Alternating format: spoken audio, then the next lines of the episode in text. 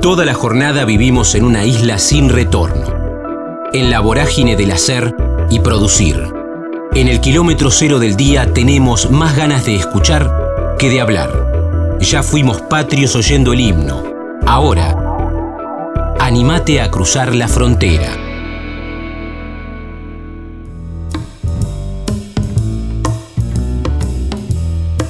Paco Lucena, Tánger, Música, Madrid. Representante de Sabina durante 20 años, trabajó con la orquesta Mondragón, Los Rodríguez y Aute, entre otros. Vivió en San Telmo, actor, hermanas mayores, admirador de Ginsburg y Badía. Estamos en la frontera, aquí en el aire de Radio Universidad, en AM 1390, hacia buena parte de la provincia de Buenos Aires. También estamos hacia todo el mundo a través de la web, en el www.radiouniversidad.unlp.edu.ar, porque sentimos la radio en este comienzo de 2020, cuarta temporada de la frontera. Quiero que nos vayamos a España para saludar a Paco Lucena, que nos atiende y tiene una enorme amabilidad de casi comenzar la temporada 4 con nosotros. Paco, ¿cómo andas? Damián en Radio Universidad, un gusto. Lo primero, feliz año nuevo y encantado de estar con vosotros. ¿Dónde estás de España, Paco? ¿Dónde, dónde andas? ¿Dónde vivimos? En Madrid, en, Madrid concretamente. Soy, vivía a las afueras de Madrid, pero cuando me divorció mi mujer con nocturnidad de alevosía, me tuve que vivir aquí a casa de mi mamá, que murió hace ya nueve años, y aquí vivo solo. Es más vale estar solo que mal acompañado. Sin duda, sabes que cuando hablaba con, con el otro Damián, con el Puma, que es, que es nuestro productor de notas, y además que se encontraron a través de la, de la cueva cultural, eh, vos, vos marcabas esto, ¿no? Que vos sos jubilado ahora, pero ¿cómo te presentás? ¿Toda la vida laburaste de que vinculado a la música? Bueno, antes de la música me dedicaba a la política y antes de la política fui profesor de francés porque yo soy de, de, de bueno, nací en Tánger y allí eh, de Tánger internacional y mi lengua materna es el francés. Cuando vinimos a España yo casi no hablaba español, pero lo aprendí. Y bueno, yo pertenecía al Partido Comunista de España, uh, de la Juventud Comunista. En fin, eso ya sea otro cuento. Y él, cuando tenía 33 años, eh, en un, en un boliche que había en Madrid donde venían todos exiliados de Chile, de Argentina, ahí un, a un chileno, a Gitano Rodríguez, que cantaba al paraíso, un tío mar, maravilloso que murió en el 96, y este me presentó a Joaquín Sabina. Y bueno, pues Joaquín estuvo durante dos años dándome el coñazo para que fuera yo su manager. Y bueno, y ahí empezó mi oficina. Empecé con tres artistas, que eran Juan Antonio Muriel, que es el coautor de Princesa, Noel Soto, que es un, un, un, grande de la música española, pero ya muy retirado, y con Joaquín. Y luego ya, pues ahora he tenido cerca de 50 artistas, vamos, desde Aute, Marrotena, Javier Crae, Marrón Rojo, Pabellón Psiquiátrico, Objetivo Birmania, Marebaje, eh, luego tenía un sello discográfico donde saqué a, a, a Manray, a Isla Sur, Caribe Sur, me acuerdo, eh, saqué, pero... Y en fin, y he, viajado muchísimo, sobre todo a Argentina. Mi papá nació en, en Toulouse y me dormía con tangos, imagínate. Y bueno, pues eso me encanta Argentina. De Argentina conozco casi todo. De hecho, viví un tiempo en Argentina y en San Telmo. Ahora, Paco, vos, vos comenzaste por, por este encuentro en, en, en, una taberna, le ponemos así, que estaba, el, que, que estaba este chileno. Come, comenzaste a ser eh, representante de Joaquín Sabina y comenzaste a desandar este camino de ser representante con Joaquín Sabina. Correcto, eso es. Con Joaquín, de ahí nos íbamos a Málaga a actuar en un boliche porque de Málaga, que era más famoso que Joaquín en aquella época. Y ahí en el boliche de Málaga, el Zambra, ahí conocí a Antonio Banderas, a María Barranco, que hacían teatro que luego lo trajimos a Madrid. Ahí también había un camarero, que era Antonio Sánchez, que para descanse, que fue el autor de Pongamos Cabro de Madrid, de la música. Y bueno, y, y ahí pues, empezamos a hacer, pues, empecé a, a, crecer un poquito, hasta el año 2001, que fue cuando rompimos peras, por así decirlo. Ahí te, ahí te, ahí te peleaste. Vos, vos, vos, le dijiste a nuestro, a, le dijiste a nuestro productor, a Puma, que perdiste toda tu plata en la pelea con Joaquín Sabina y con tu esposa, ¿es así? Correcto, pero antes te tengo que decir, en el 98, cuando hacíamos el disco con el señor este Rosario Fito Páez, que prefiero no hablar de él, eh, ahí yo le di una carta de dimisión a Joaquín, que le dije que le dejaba a Joaquín, y estuve tres meses sin, sin ser su manager, porque estaba en otra historia y bueno, me llamó Isabel Olear, que es la culpable de todas mis desgracias, y me dijo, oye, por favor, Paquito, vete a Buenos Aires, que Joaquín está con una depresión de caballo ahí en Circo Vic con Fito Páez. Fui para allá, nos reconciliamos, y bueno, tiempo después me pasó la guadaña doña Isabel Olear, hija de un ministro español muy importante, que es la que lleva todas las finanzas de Joaquín, aunque esté casado con una peruana y haya tenido muchas novias, he conocido todas, imagínate, ¿no? de Joaquín sé absoluto, bueno, me llamaban que yo era su disco duro, o sea que tengo una memoria tremenda y, bueno, conozco de Joaquín absolutamente todo. Estamos hablando con, con, Paco Lucena, que, bueno, él lo está diciendo, laburó muchos años, fue el representante de Joaquín Sabina, pero llegaste a tener, Paco, contaste, cerca de 50, 60 artistas de manera simultánea laburando como manager, desde Man Ray con Hilda Lizarazu, eso fue un sello discográfico que saqué cuando, cuando las multinacionales no querían sacar un grupo, yo sacaba el grupo con mi sello, saqué varios, varios, varios grupos, ¿no? Y entre ellos mm, me, me llegó un disco de Man Ray, que era el Caribe Sur, con Hilda, y lo saqué de España. No tuve mucho éxito, pero bueno, lo saqué. En España luego también he traído a muchos artistas extranjeros aquí a actuar, sobre todo de, heavy. Yo soy un tipo más de heavy, de, heavy metal casi, ¿no? El último concierto que hice, me acuerdo que vino un grupo que era Creator, Raven, yo a la mala de Rojo, también lo hice. He hecho un montón de cosas. Traje a Eric Bardoman de Animals cantando aquí con Marotena y con, y con, con que era un grupo donde salió Barón Rojo. He hecho muchísimas cosas en la música. He hecho un poco de casi todo. He tenido muchos grupos. He eh, recorrido mayormente Aute, Sabina, Javier Crae, Malotena, Sabina, por supuesto, Barón Rojo, Jarabe de Palo, que también es mío, saqué a Malú, a Pedro Guerra, eh, Ya ni me acuerdo, son tanto, eh, la Bordeta, que en paz descanse, que ha sido para mí el hombre más interesante que he tenido, y sobre todo a Juan Antonio Canta, que era cantante del grupo Pabellón Psiquiátrico, que triunfó en Argentina, en Córdoba, con la canción Saga Inmaculada. Le he metido una mano, le he metido una pierna. España no, no llegó a triunfar, se cambió de nombre y a los 30 años, en el año 97, el día 22 de diciembre, se ahorcó. Te digo una cosa, Joaquín, que nunca es un hombre muy para dar elogio, un día escuchando la caseta, una caseta en el coche, dijo, ¿quién es este? Su, su, sube, Esto es buenísimo, es un genio. La primera vez se, subió, se hizo amigo de Joaquín, eh, Juan Antonio Cantapatuchas. Y este chico se ahorcó, vamos, me acuerdo que se ahorcó, es algo, más malo que me ha pasado en mi vida bueno, se han muerto muchos artistas, Crae, Margotena, se va muriendo la gente y no queda nadie. Va a ser, que va a ser esto un páramo entre los que se retiran en España de la música y entre los que quedan, quedan poquitos. El, último ídolo del mundo ha sido Michael Jackson. Después de Michael Jackson eso, no ha salido nadie, así digamos, como, como Michael Jackson.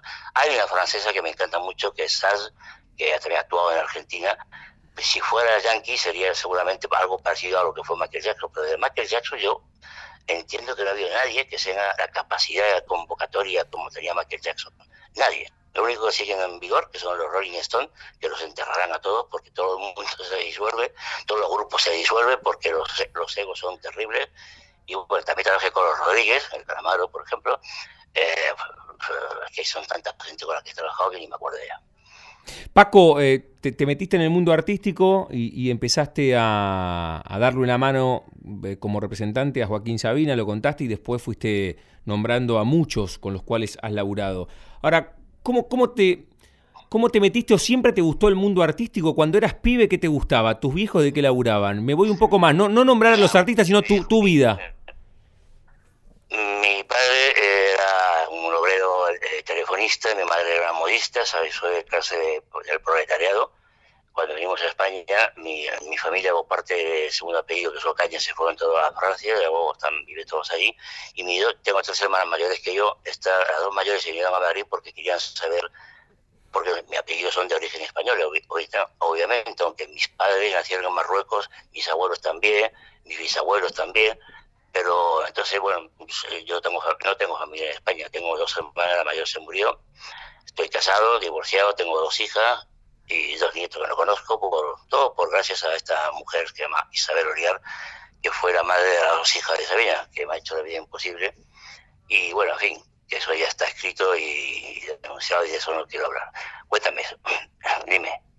Eso, eso te, no, pero te, te, preguntaba cuando, cuando, era, cuando eras pibe, ¿qué, qué son? Qué, porque, a ver, Eh, me encantaba la música. A los 10 años yo escuchaba a Paul, a Paul Blanca cantando Diana y Zing, Zing, Zing, que lo ponía mi hermana en el pick-up allí en Tánger.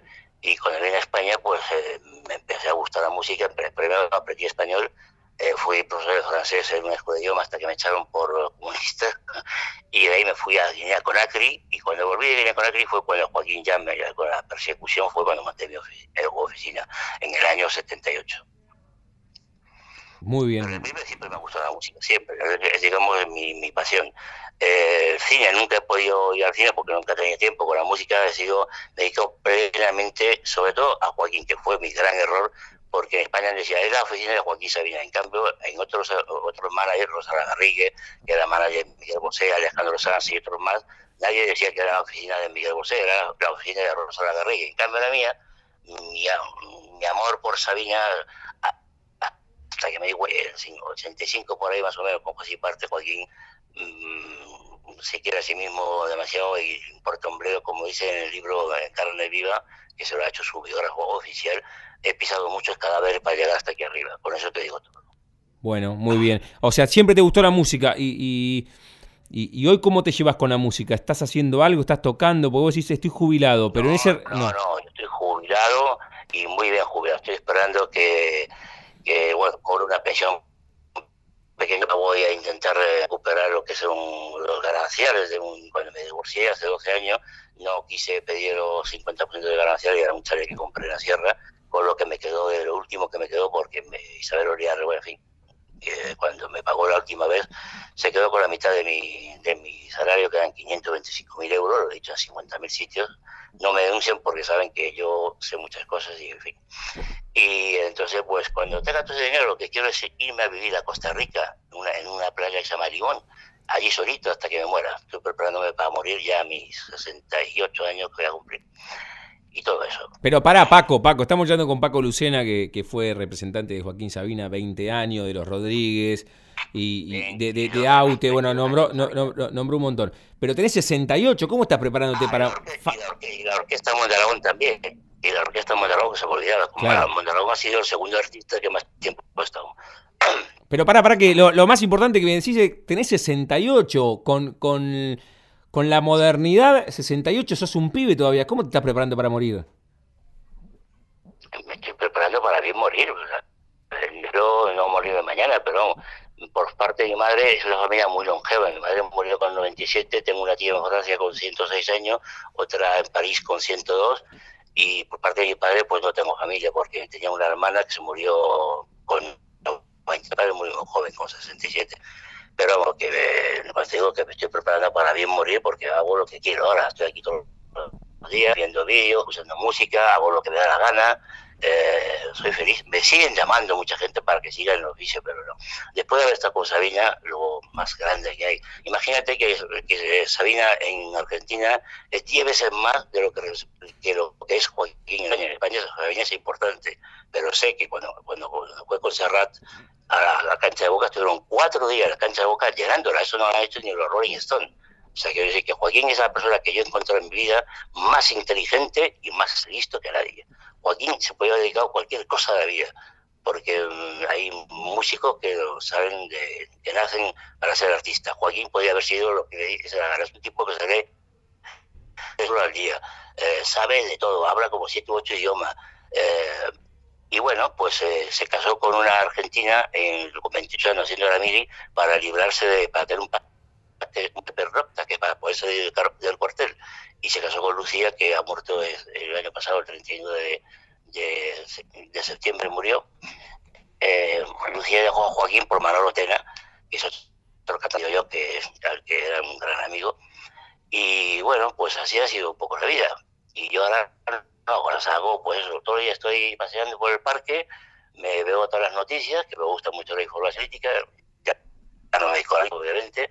Mi hija la mayor sí pertenece al comité ejecutivo del Partido Comunista Español y me dedico pues todo el día a ver películas que no tenía tiempo de ver en mi vida porque estaba así preocupado.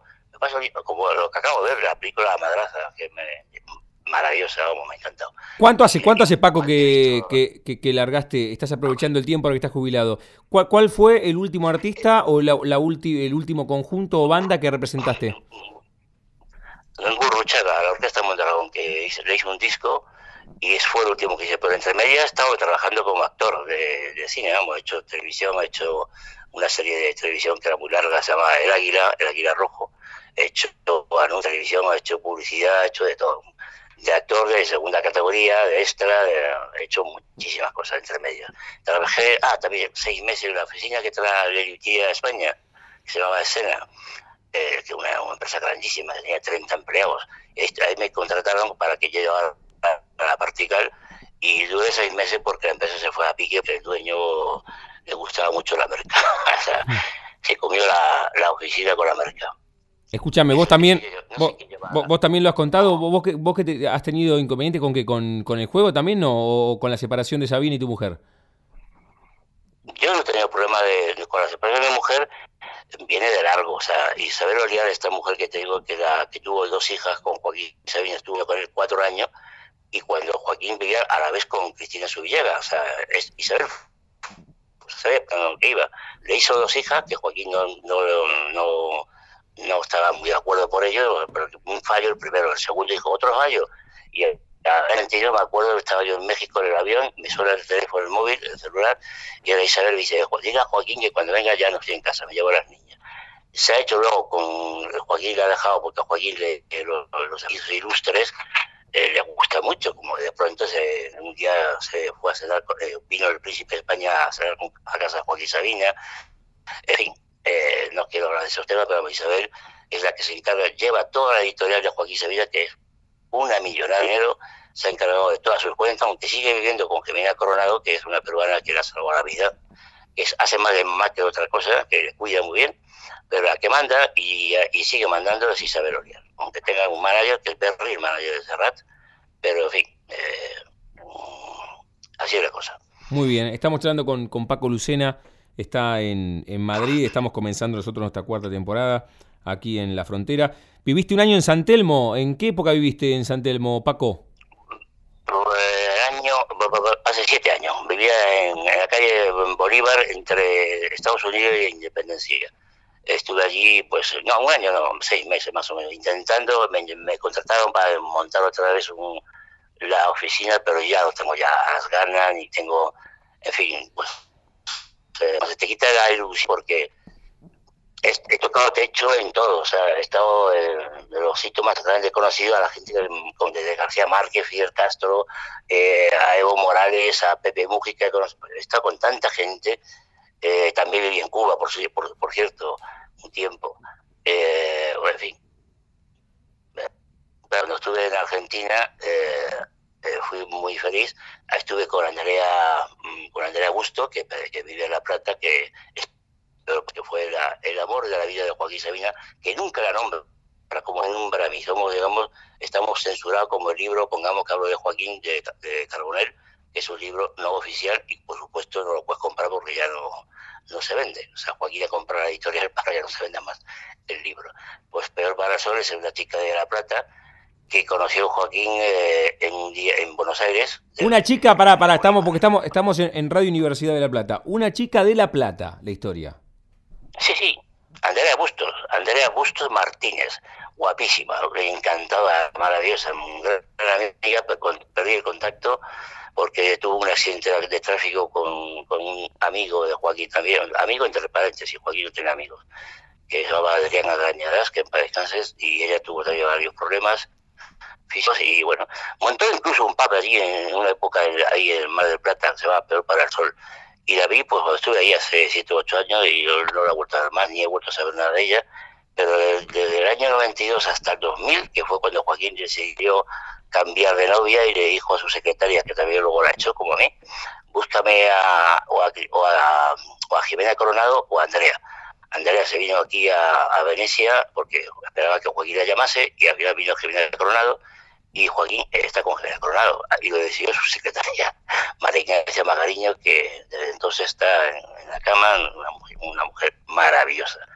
Joaquín se desprendió de toda la gente que estaba a su alrededor, vamos, quien fuese la que mandaba, y, y, bueno, y está ahí, como sabe que Berry no viaja con él, el manager de Serrat, solo viaja con Serrat, pero Joaquín da igual, Joaquín, no sé, quiere ser el más rico del cementerio, quizás no, sé, ha cambiado tanto, la gente cambia mucho, mm, te puedo hablar también de otro argentino llamado Andrés Calamaro, que yo lo conocí con 30 años, y bueno, las posiciones que la gente, todo el mundo tiene derecho a cambiar, por supuesto, pero los cambios tan, yo no los entiendo, vamos, a pasar de ser una persona progresista a decirme que es un, él mismo en Twitter, que es un reaccionario facho, me deja perplejo. ¿Y con quién te quedó, Paco, de, todo este recorrido de laburo, buena onda? Si querés del mundo de la Argentina, ¿con quién tenés buena onda? ¿Con Charlie, con Fito? ¿Con quién tenés buena onda? Charlie, Charlie, Charlie, maravilloso, hombre. te, hago un dato. Charlie, estaba yo una vez con Jarabe de Paro de promoción allí en Buenos Aires y, a las ocho cantaban muchas chicas y una de ellas era la sobrina de Charlie. Y yo estaba ahí con el cantante de Jarabe de Palo y él salió, corriendo para la limusina y me vio y dijo, ¡Paco Lucera! Y se abrazó a mí otro día, el, el Morocco, que era de Fito Pai, que lo inauguró, que lo conocía perfectamente, estábamos en la barra y dice, ¿quién sos vos? Yo, Fito, soy Paco la hermana de Joaquín Sabina. Tonto no puede ser, coño. Rosario ha dado gente brillante como Baglietto, Che pero de pronto le sale un tonto como este, un boludo, un tonto que me acuerdo cuando hicimos, íbamos a hacer la gira de Enemigos Íntimos, estábamos en Barajas, en Madrid, él estaba con Fernando Moya, que era su manager, y me soltó tan mal porque estamos hablando y le dijo, le dijo Fito a, a Fernando Moya, vos callate, niñito. Digo, este tío es tonto del culo y aparte un mal educado. Yo qué sé, hoy no me interesa Fito Páez para nada, aparte después del amor, que me parece un tema bien, pero no ha hecho nada más. Hmm. Eh, no es que tenga mala seña, pero cuando quería hacer la gira, quería que todos los músicos fueran argentinos y todos técnicos. Joaquín tenía un técnico argentino, que era el suyo de monitores, tampoco lo quería, quería todo, todo argentino permitía solamente que Pancho Barrera estuviera en el set de Joaquín, pero nada más. Obviamente se suspendió la gira, dijo fue un fracaso. Yo, Joaquín tuvo varias peleas con Fito, eh, hubo un tipo que sacó todas las cosas que se estuvieron diciendo, y bueno, luego las cosas se olvidan, porque luego un día me acuerdo del Luna Park, que ya no estaba yo, eh, cantaron junto Calamaro, Charlie y Fito, y de Joaquín me molestó que lo llamase Baglietto, porque la primera vez que fue a Argentina fue Juan Baglietto el que llevó una mano, cantó Eclipse de Mar de Sabina y luego nunca más acordó de Joaquín. Lo que te he dicho antes, he pisado muchos cadáveres para llegar hasta aquí. Utiliza a la gente, ya te digo, o sea, él no nació para ser cantante, o sea, cantaba y tocaba guitarra, pero se vio ahí un negocio y porque es muy inteligente, es un tipo más inteligente que conoce mi vida. El más, pero mm, con una visión de futuro que podría haber sido presidente de, la ONU, de España, lo que hubiese salido de, de, las narices.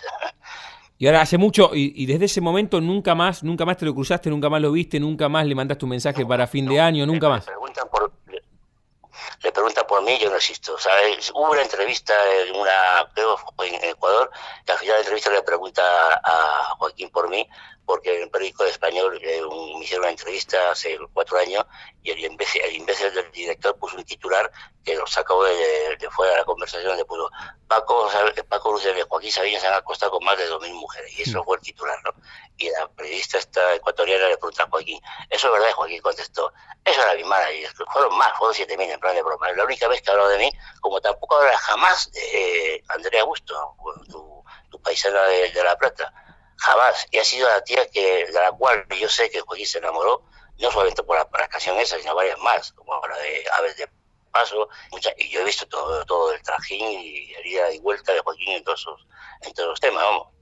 O sea, para, para la platense, peor para el sol. Aves de paso y más canciones. Sí, sí, hay muchas, están muchas. Están muchas. Lo que pasa es que Joaquín es un tipo que hace canciones mm, de eh, fue la diferencia a la gente normalmente. Joaquín sale al día, como te decía, tres libros. Sabe de todo. Entonces construye canciones eh, cogiendo palabras de todos lados y hace canciones muy brillantes que son tan que a mí me encanta. Yo lo escucho todos los días porque, bueno, desde 2000, de los últimos discos no me interesa nada lo que ha hecho. No porque estuviese yo, pero el último disco fue de 19 días que entra noche. Hasta ahí me gusta. Para, para, para. Vos me decís que, para, Paco, vos, vos te peleaste con Joaquín Sabina, pero de todas maneras lo seguís rescatando, que es un tipo el más inteligente que conociste en tu vida y lo rescatás como artista y lo escuchás ahí en Madrid todos los días. Sí, lo subo todos los días a Twitter y digo que es el, más grande. eh, y cuento pues todas mis... Voy contando anécdotas, de Joaquín, voy contando en Twitter unas cuantas y la gente se ríe, porque me fui a las redes, eh, porque hay un psiquiatra que es argentino, como no, Jorge Bucay, que todos los días lo escucho y lo tuve porque es maravilloso, vivo ahora en México, le conocí hace 30 años, yo allí en Argentina, le vi una vez y me presenté como más de esa vida. Y, este hombre me dijo, hace, me dio a entender que dejara las redes, me quité de las redes durante un, tiempito y que buscara en mí. Y, he vuelto a la red, solamente a Twitter, porque me encuentro a mí mismo ya muy bien, porque tengo la cabeza más hemograda, porque lo he pasado mal. Han sido 12 años donde me han dado palo todos los días. No había día en que alguien no me, me dado un palo. No, Joaquín, no digo eso. ¿eh? La gente que venía aquí pensando que yo era millonario. Vivo con 700 euros al mes de pensión. Y por eso voy a, estoy reclamando a mi ex mujer el 50% de, de, de, de, en España nos casamos por gananciales, ¿no?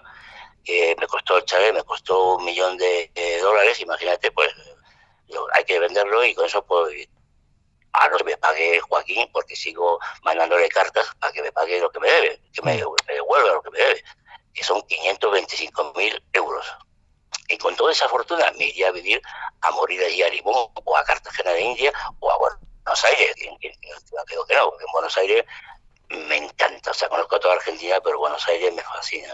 pasear por ahí a cualquier hora, todas las librerías abiertas, las calles corriente, hay 40 teatros.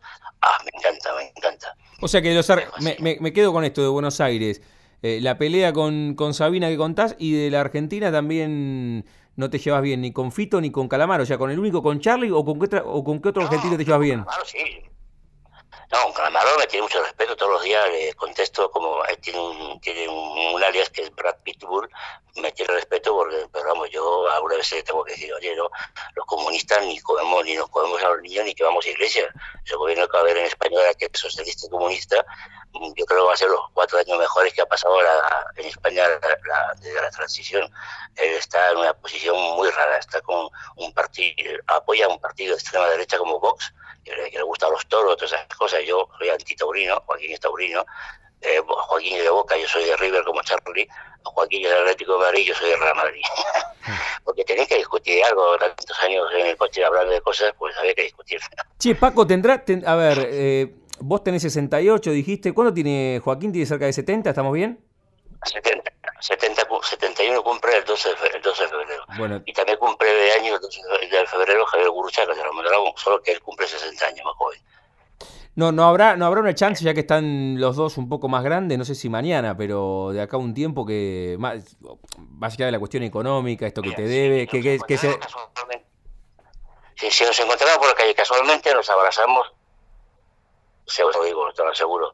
Pero entre medias yo estoy defendiendo mi, patrimonio, porque son una sociedad llamada Relatores que me falsificó la mitad de los, de los contratos y cuando fui a cobrar, fui al despacho del padre de Isabel Oriar, que era un exministro, me hicieron una ratonera, aunque tengo grabado todo, y me dice, ya sé que no es justo, porque tú vas a la audiencia provincial, lo reclamas, ganarás y nosotros iremos en, en casación al Tribunal Supremo, pasas 14 años de mis deudas porque yo en la, gira de, 19 días y 500 noches, la primera parte la hice yo de empresario, que perdí muchísima plata y ella sabía que yo podía, tenía que despedir a ese empleo que tenía.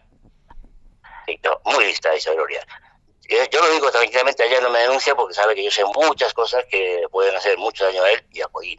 Y entonces, en privado, por carta certificada con la acusa de recibo, tengo que mandar a otra otra más a Joaquín cuando acabe las, vacaciones porque el día 20 canta con Joaquín con Serrate aquí en Madrid y luego en Barcelona y creo que va a ser el último que haga Joaquín. Estoy seguro que va a ser su despedida. ¿Vos decís que se despide ahora ya? Yo creo que sí, yo creo que sí. Estoy casi seguro, ¿eh? yo lo, reconozco y creo que sí. ¿Pero por qué decís? ¿Porque está cansado? ¿Por salud? ¿Por qué? Ya no puede hacer otra cosa, ya ha hecho todo, o sea, ya no le queda más, porque hacer otro disco, eh, hay tantos homenajes, ahora en, hay un programa de televisión que sale dentro de una semana en Madrid, un programa en, eso que se llama de la noche, que lo ve todo el mundo, y se, llama Pongamos Carlos de Sabina, donde también salgo yo hablando, y, y le dedican homenaje por otro lado, han hecho un disco de tributo a Joaquín, que es una mierda, por cierto, porque no me gustan las versiones que le han hecho, pero vamos, lo están, mitificando, lo están mitificando, vamos. Y, en fin, bueno, eh, yo le quiero mucho, pero bueno, me ha hecho mucho daño. Paco, agradecerte por, por este rato, por dejarnos conocerte. Paco Lucena, con él estamos hablando, está en Madrid, pero no te voy a dejar de hacer la pregunta que le hacemos a todos. Nos llamamos La Frontera, estamos transitando el comienzo de la cuarta temporada y siempre jugamos con el nombre de nuestro ciclo y a todos les pregunto si tienen un momento frontera en sus vidas que no refiere a un lugar geográfico, sino un momento rupturista, bisagra, no sé cuando te encontraste con un instrumento por primera vez, el encuentro con Joaquín Sabina, alguna gira, el año que viviste en Buenos Aires, un momento clave en tu vida que decís, este es el momento más determinante de mi existencia, ¿lo tenés? O no sé, esto, esto que, que te decía Bucay, que, que no estés en las redes.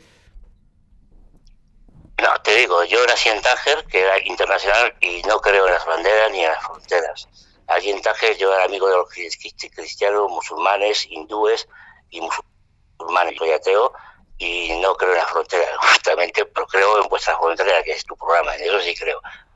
Pero una cosa, no creo, eh, el mundo, el hombre nació y, la propiedad privada se empezó la propiedad privada cuando hubo una persona se murió y compró un terreno para enterrarse. Ahí empezó la propiedad privada, pero Mesopotamia estaba Jesucristo y toda esa gente, bueno, en el siglo de Pericles, el siglo, el siglo V antes de Jesucristo, pues en aquella época pues no, no había esta tontería de, fronteras y toda esa historia, yo esas cosas no las entiendo. Los nacionalismos no los entiendo porque a mí me da mucho miedo la palabra nacionalismo, y me da, cuando voy a Argentina, me da, yo a Alfonsín me parecía que era lo mejor que le había pasado a Argentina, y el peronismo ha sido lo que ha dividido a Argentina los antiperonistas y los peronistas.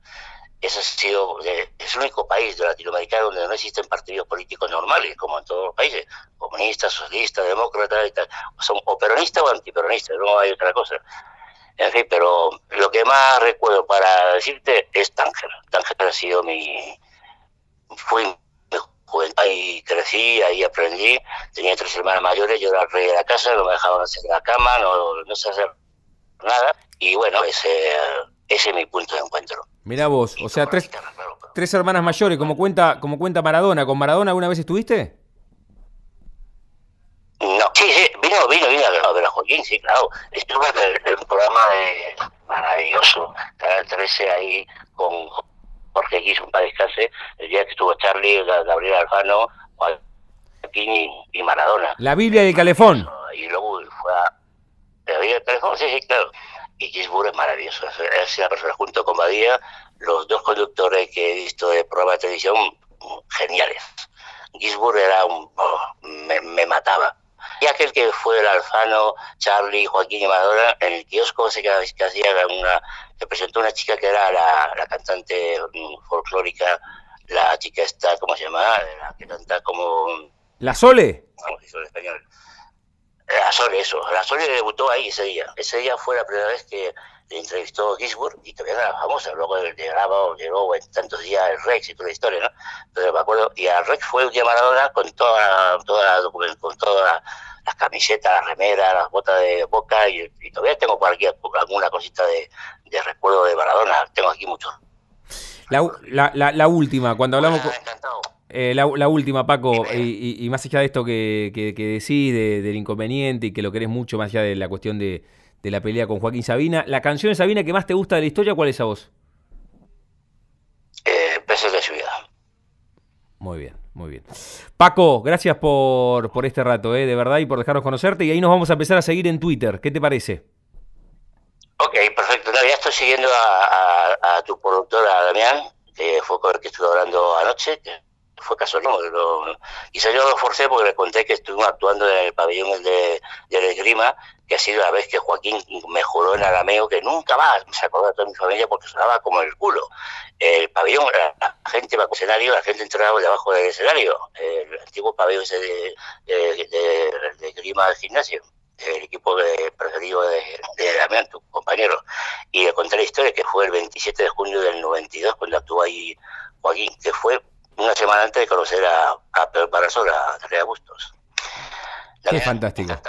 Paco, gracias por este rato y seguiremos en contacto. Te mando un abrazo enorme y feliz 2020 para vos, lo mejor, ¿eh?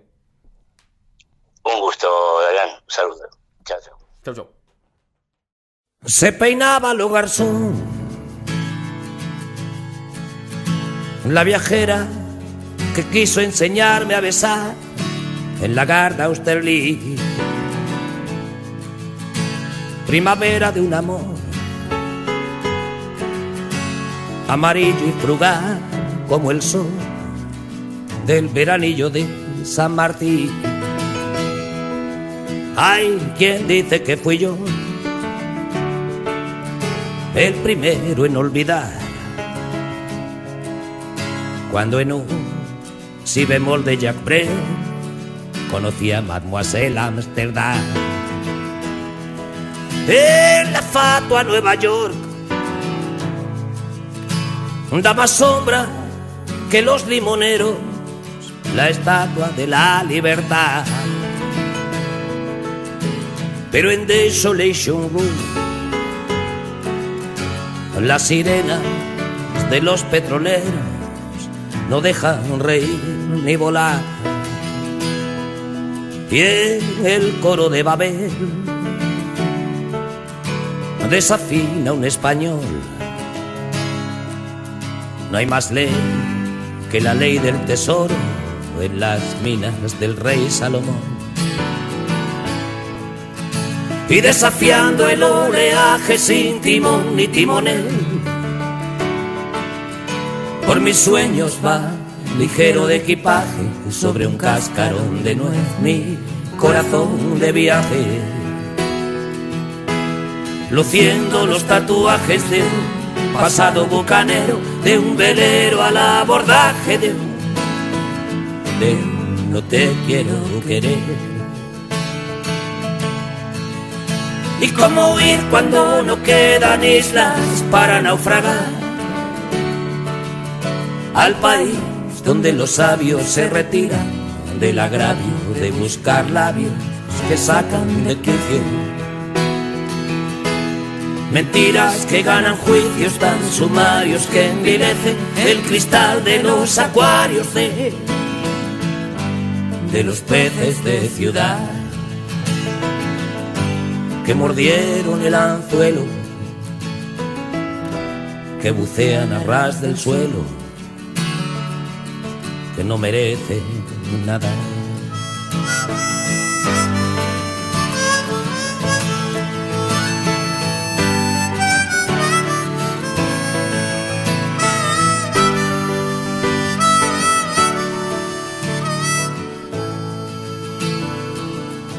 El dorado era un champú.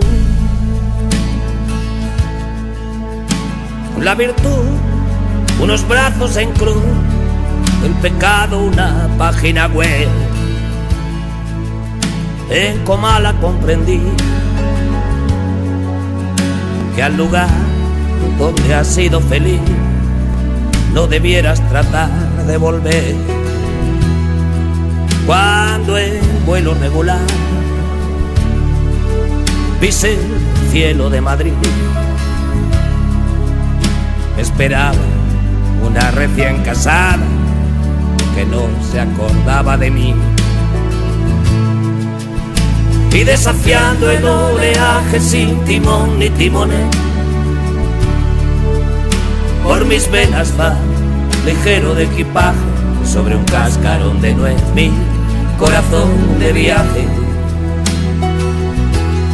luciendo los tatuajes de un pasado bucanero, de un velero al abordaje de un, de un liguero de mujer. ¿Y cómo huir cuando no quedan islas para naufragar? Al país donde los sabios se retiran del agravio de buscar labios que sacan de quicio Mentiras que ganan juicios tan sumarios que envilecen el cristal de los acuarios de, de los peces de ciudad que perdieron las agallas en un banco de borralla en una playa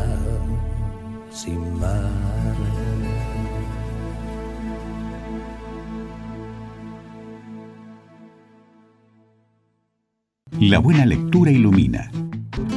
Ediciones SICUS. Libros para una cultura de la integración. sicus.org.ar. La frontera. El refugio de los que se animan a cruzar.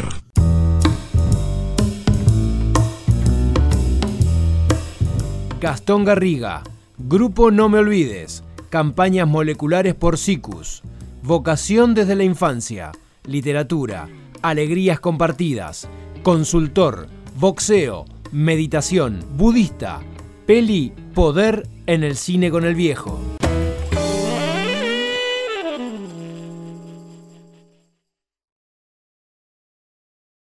Estamos en la frontera, aquí en el aire de Radio Universidad, en AM 1390, hacia buena parte de la provincia de Buenos Aires. También estamos hacia todo el mundo a través de la web, en el www.radiouniversidad.unlp.edu.ar, porque sentimos la radio bueno, durante el año, y estamos comenzando la cuarta temporada de La Frontera, casi siempre vamos hablando con diferentes artistas que llegan a presentar sus espectáculos, pero también desde la temporada 1 intentamos recomendar algunos libros, y en este caso tengo en mi mano Campañas Moleculares, eh, basado en la experiencia del grupo No Me Olvides, el redactor, editado por SICUS, los amigos de SICUS, es Gastón Garriga, que tiene la amabilidad de tentarnos un rato en el aire de Radio Universidad. Gastón, feliz comienzo de año. Damián en Radio Universidad, un gusto.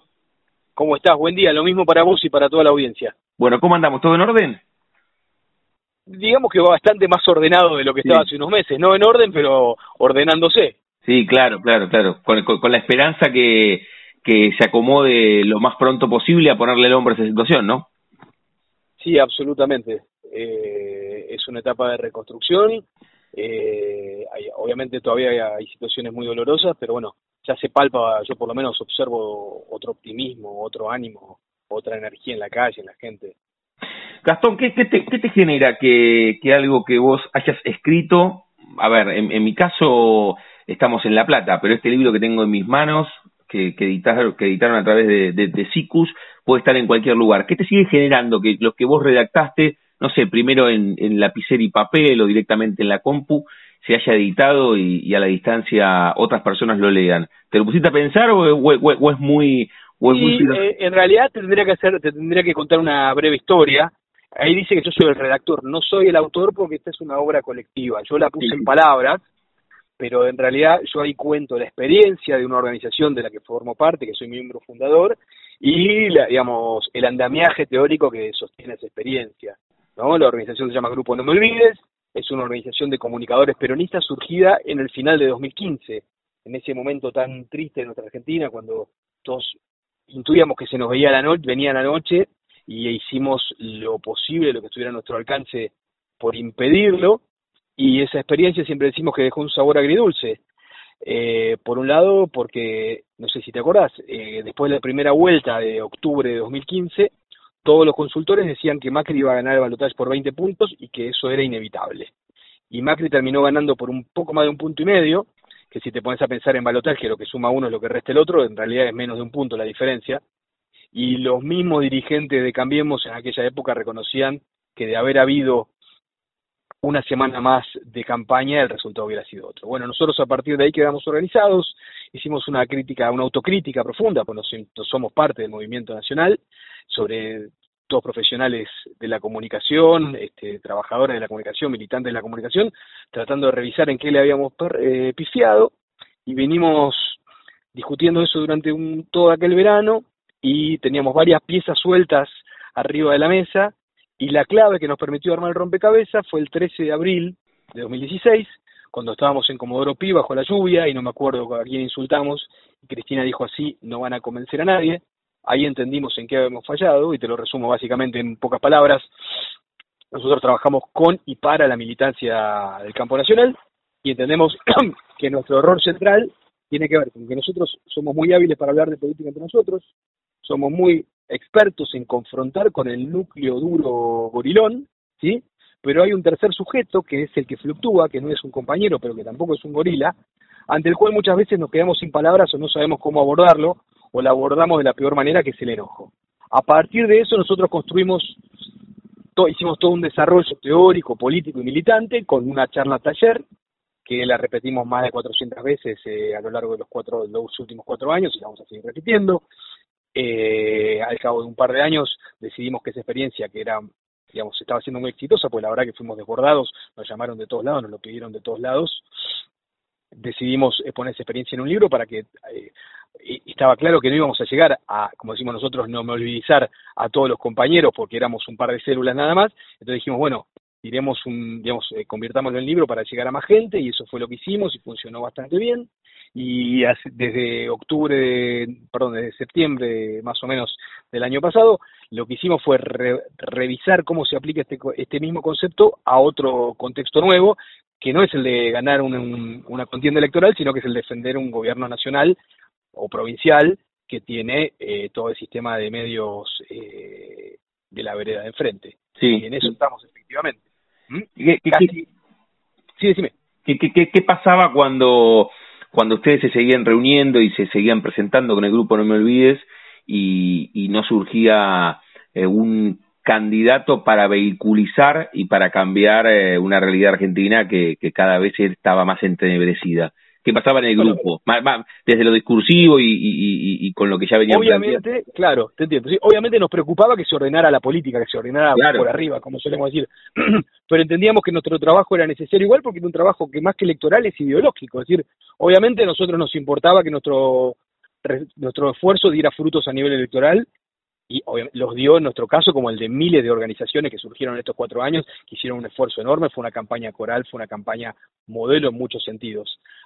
Ahora, nosotros sabíamos que cuando se definía el candidato, que eso era cuestión de tiempo, ese trabajo ideológico iba a estar ahí a su disposición. Y lo mismo ocurre hoy. Nosotros decimos que digamos que es una oportunidad interesante porque ya digamos se resolvió lo electoral, pero el neoliberalismo genera sentido común. El neoliberalismo, que es pésimo gobernando, porque genera desigualdad, genera caos, genera conflicto, genera muerte, genera destrucción, es muy, pero muy hábil para ganar la conciencia de la gente, para ganar la conciencia de nuestros compatriotas. Nosotros decimos de nosotros mismos que en el mejor de los casos somos portadores sanos del neoliberalismo, pero ninguno de nosotros está del todo libre de neoliberalismo, en nuestra manera de pensar, de vivir, de relacionarnos, etcétera.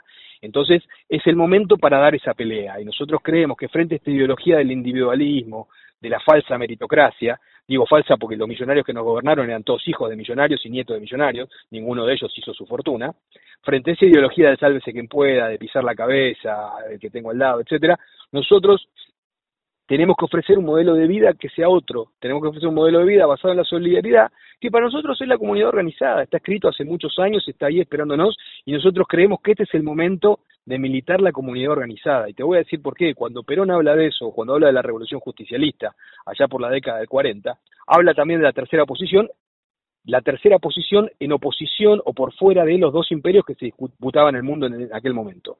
Uno de los imperios, el imperio soviético, se cayó en el 89, con la digamos, el momento simbólico de esa caída fue cuando cae el muro de Berlín. El otro imperio, que era el que parecía que quedaba en pie, está fracasando eh, en todos los aspectos porque vemos crisis ambiental, vemos este calentamiento global, vemos crisis eh, demográficas con grandes oleadas, migraciones, gente que tiene que huir de países por distintos motivos y el momento simbólico para mí más gráfico de la implosión del neoliberalismo es lo que acaba de pasar en Chile. El modelo global, la, eh, que mostraban en todo el mundo del, supuesto éxito del neoliberalismo era Chile. Bueno, ese éxito acaba de estallar por el aire. Se terminó el imperialismo comunista, se terminó o va camino o ya ha mostrado su impericia el, el imperialismo neoliberal la única opción que queda para pueblos como el nuestro es la comunidad organizada, que es poner al hombre en el centro y es tratar de establecer relaciones humanas más nobles entre nosotros, relaciones de cooperación. Estamos disfrutando la charla con Gastón Garriga, que es el redactor de Campañas Moleculares, editado por CICUS, ¿eh? Comunicación Política Territorial en tiempos de Big Data, Fake News y, y Posverdad. Además, me, anclo un segundo en el, en el, en el libro Objeto, Gastón, tiene un, recorrido muy dinámico, pero además, como si el texto no fuese dinámico, también tiene algunos como rombos en los costados, me parece que está desde el diseño también está muy bien logrado. Lo diseñó una compañera nuestra de la organización, que es diseñadora gráfica y que lo hace muy bien y además le pone mucho cariño. Y efectivamente, vos tenés que, digamos, ponerte en contexto, este libro lo fue escrito eh, hace, el punto final se lo pusimos hace exactamente un año y estuvimos discutiendo la forma de edición durante el verano pasado y este libro vio la calle en abril, mayo el 2019. Entonces, en un contexto electoral fue pensado eh, como un material de campaña. Por eso es breve, para que se pueda leer de una sentada. Eh, tiene, tiene 100 páginas, creo, no me acuerdo si llega a las 100 páginas. El récord lo tengo yo, que en una vuelta lo leí, lo leí entero en una hora 45. Ah. Y también, eh, como es breve, es este es barato, muy accesible. No sé cuánto, está hoy porque hubo varios aumentos, pero no creo que esté más de 300, 300 y pico de mangos. Me que casi no hay libros de ese precio. Me gustó eso de eh, el récord en una hora cuarenta y pico, porque ¿cuántas veces lo leíste? Primero para para justamente vos sos el redactor, para seleccionar, para elegir, pero lo debes haber leído arriba de 10, 15 veces. Sí, sí, te diría que me lo sé de memoria.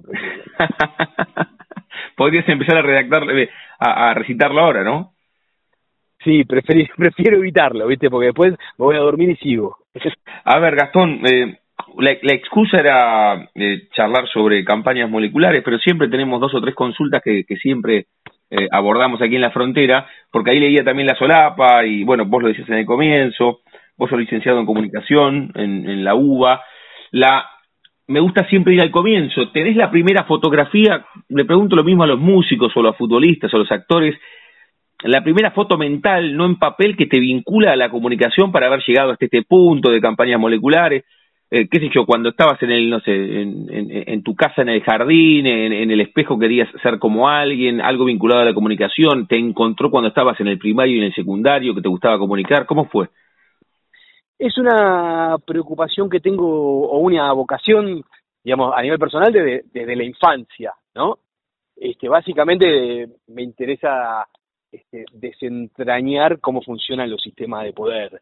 Digamos, yo recuerdo una película, yo era, chico, me acuerdo que fue al cine con mi viejo a, fines de los 80, sería una película que se llamaba, digamos, cuando todavía no existían o no, no estaba popularizada la figura de consultor político, me acuerdo de una película que se llamaba Poder, uno de los, de los protagonistas era Jim Hackman, y eran dos tipos que iban haciendo campaña por todos los Estados Unidos y se enfrentaban, y había uno, el más joven, que, digamos, que todavía te conservaba ideales hasta que descubre cuál es el lobby que está detrás de su candidato, etcétera, etcétera.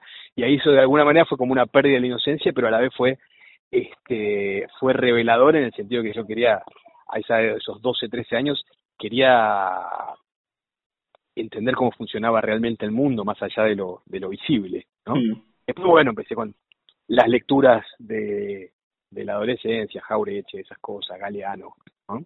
Este, pero sí, la, la, la comunicación es una, es una preocupación que tengo de la infancia y antes de Macri, digamos, si bien yo siempre estuve vinculado a la política, eh, mi pasión era, digamos, era la, literatura. Yo escribía, escribo ficción de vez en cuando, parece que estos últimos años, viste, la política cuando te absorbe se hace muy difícil pensar en otra cosa. Pero efectivamente yo mm, escribía y escribo cada tanto cuentos, novelas, etcétera. O sea, el, ingreso, bueno, tiene que ver con, esa película que decías, con tu viejo, el cine, poder, pero la pluma la, la tomaste por primera vez para escribir ficción, imagino, ¿no? a los 12 o 13 no, no ibas a escribir sobre, sobre una cuestión política. ¿Cómo fue eso, la, la primera vez que escribiste? ¿Sí? ¿Tuvo que ver con, con la literatura? Siempre me apasionó la literatura. Eh, al entrar a la universidad empecé a escribir textos de análisis, de reflexión en algunas revistas universitarias y también escribí, empecé a escribir algunos cuentos y la verdad que el, lo que me daba más placer, lo que me dio más placer durante muchísimos años era el tema de escribir ficción. No se trata de que me haya dejado de dar placer, sino que, digamos, que la política es una energía que a veces, digamos, o te toma o no te toma. Cuando te toma, te toma el 110% y es difícil este, que te quede margen para, qué sé yo, para que te des una idea, tengo tengo novelas y tengo un par de novelas y varios cuentos en el disco rígido que no los toco hace tres años, digamos, mm. que están esperando ahí ser retocados, pero bueno, eh, vivir es elegir un poco, ¿no? Sí, está bueno eso. Eh, me, me, gustó eso que marcabas y lo, y lo decías en referencia a la peli, también lo dice la solapa, también, bueno, indagando un poco sobre vos, esto de ser consultor. Vos laburás, además de, de, de, de, este recorrido comunicacional que haces, bueno, tiene que ver con eso, también ser consultor. ¿Cómo, pues vos decís consultor, cuáles son los dos o tres requisitos para laburar de eso, Gastón? No, los centrales de la formación profesional eh, y, y, a ver, eh, yo creo que se trata de saber básicamente cuáles son las propias competencias, saber qué, qué es lo que uno saber en qué uno es fuerte y, ofrecer eso y también elegir bien con quién, digamos, a veces uno no tiene opciones, pero cuando uno tiene opciones puede elegir con quién laburar, con quién se siente más cómodo, etcétera. Este, es un camino profesional como tanto, digamos, lo, lo que a veces ocurre, en mi caso, que bueno, por decirlo de alguna manera, tengo más de un sombrero, es decir, me gano la vida haciendo eso, pero también me queda tiempo y energía para analizar la comunicación eh, en relación a la política y, en, y, ahí no solamente, digamos, para ganarme pan, sino pensando en qué quiero aportar sobre esos procesos, cómo quiero, digamos, o a dónde, hacia dónde me gustaría que vaya mi país. Bien, perfecto. Sabes que también consulto, en, en, este caso, bueno, vos sos comunicador, estamos hablando contigo porque tenemos en nuestras manos el libro editado por SICUS, Campañas Moleculares, que vos sos el redactor, lo, escribieron con todo un grupo, el grupo eh, No Me Olvides. Eh, evidentemente tenés esta vocación desde muy pibe, lo marcabas recién, ¿eh? en, ningún momento esto de la comunicación y, y laburar de consultor eh, se debatió contra alguien, qué sé yo, cuando eras adolescente dijiste, no sé, voy a estudiar otra cosa, directamente te metiste a estudiar comunicación o te gustaba y pensaste eh, en, meterte en letras, en estudiar otra carrera, algún deporte, eh, el comunicador... Me hubiera gustado, mira, hay un sesgo de clase también, por lo menos en la Universidad de Buenos Aires. Me hubiera encantado estudiar letras, ¿sí? Pero, por lo menos en la Universidad de Buenos Aires, la carrera de letras está pensada para gente que no labura, que no tiene la necesidad de laburar porque todas las materias son horarios distintos, digamos, por lo menos cuando yo estudiaba era una carrera pensada para gente que no tenía necesidad de laburar y eso me dejaba automáticamente afuera. Este, no era mi caso, yo me tenía que bancar de alguna manera y laburaba de lo que fuera para poder estudiar. Este, después sí, a lo largo de la carrera tuve un par de crisis, pensé un par de veces en cambiar de carrera, en algún momento me estanqué, y en un momento dije, bueno, basta, terminemos. Creo que las primeras, el primer 50% de la carrera tardé cinco años en hacerlo y el otro 50 lo hice en un año y medio, para que te des una idea. En un momento dije, terminemos con esto, o lo, o lo tomamos en serio o lo abandonamos, y ahí fue que lo que me puse en serio a, a meter materia, digamos.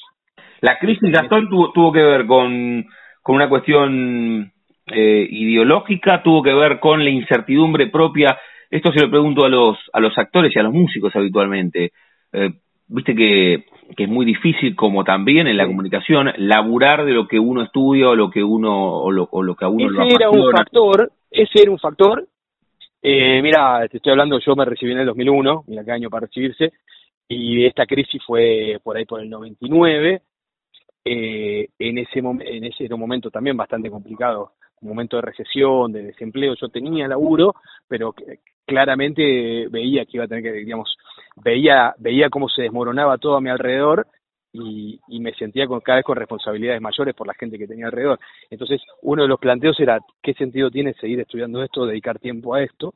Y además, un, el problema que veía con la carrera como estaba diseñada en la Universidad de Buenos Aires era que el objeto de estudio era como de alguna manera inasible. La carrera en ese momento era un picoteo. Vos sabías, el que se recibía en comunicación sabía un poquito de antropología, un poquito de economía, un poquito de historia, un poquito de semiótica, pero, de, pero mucho de nada, ¿no? Y eso era un poco lo que a mí me, me alteraba. También en un momento pensé en pasarme a psicología, pero bueno, nada, seguí con comunicación y la verdad es que no me arrepiento. No, está muy bien, está muy bien. Hablando de comunicación, ¿dónde te podemos, dónde te podemos escuchar toda la semana? ¿Dónde te podemos leer? Eh, además de, de, recomendar, reitero, campañas moleculares, vos sos el redactor, bien, lo pusiste en palabras, el laburo de un grupo, sí. Estoy en, en la M530, en el programa Lo Peor Ya Pasó, que conduce Martín Granowski, que antes co-conducía Félix Kraus, que ahora está a cargo de la Oficina Anticorrupción de la Nación, así que nos abandonó en la radio, le mando un abrazo a Félix. Estoy los lunes, los lunes y los jueves haciendo una columna que se llama Chamullo Criollo, donde hablamos de comunicación política. Estoy también en La Patriada, en Todos en Cuero, con el amigo Carlos Barragán. Todavía no, este año no definimos qué días. Y escribo en una página personal que se llama, eh, también se llama igual que mis columnas, que se llama chamullocriollo.com y también se puede acceder con mi nombre y apellido, que es gastongarriga.com. Antes de hacerte, Gastón, la, la consulta con la cual cerramos cada una de las charlas, aquí en la frontera. Hay que sacar de, del cotidiano la palabra ansiedad, más allá de esto que, marcábamos en el comienzo, que y, suscribo que se nota como una atmósfera diferente en la sociedad, por lo menos en la Ciudad Autónoma de Buenos Aires, en La Plata, tampoco uno puede decir lo que pasa en Salta, en Jujuy, en, en no sé, en la Patagonia, pero advertimos esto, que, que cambió algo evidentemente, y, que después de cuatro años de opresión estamos como todos un poco más felices. Pero hay que despejar y sacar la palabra ansiedad, que todo se resuelva prontamente. Y la ansiedad nunca es buena consejera. ¿eh? En general, cuando nos ponemos ansiosos, aumentan las posibilidades de que cometamos errores. ¿eh? Yo creo que tenemos que asumir, digamos, los que sentimos ese gobierno como propio, este, tenemos que ser como como esos hijos diligentes que ayudan a la familia en momentos de crisis, digamos. No vamos a andar, por retomar un pensador nacional, no vamos a andar, no es momento de andar pidiendo flan, no es momento de, de preguntarnos la vieja frase, creo que era de Kennedy, de preguntarnos qué, podemos hacer nosotros por Argentina. Exactamente.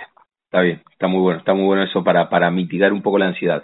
Gastón, cerramos cada una de las charlas eh, jugando con el nombre de nuestro ciclo, a todos les pregunto si tienen un momento frontera en sus vidas que no refiere eh, o no se refiere justamente a un lugar geográfico, sino un momento rupturista, bisagra, decisivo, que puede ser desde lo personal o desde lo profesional, qué sé yo, eh, cuando estabas en el colegio y, y viste... ¿Un momento que me haya convertido en otro?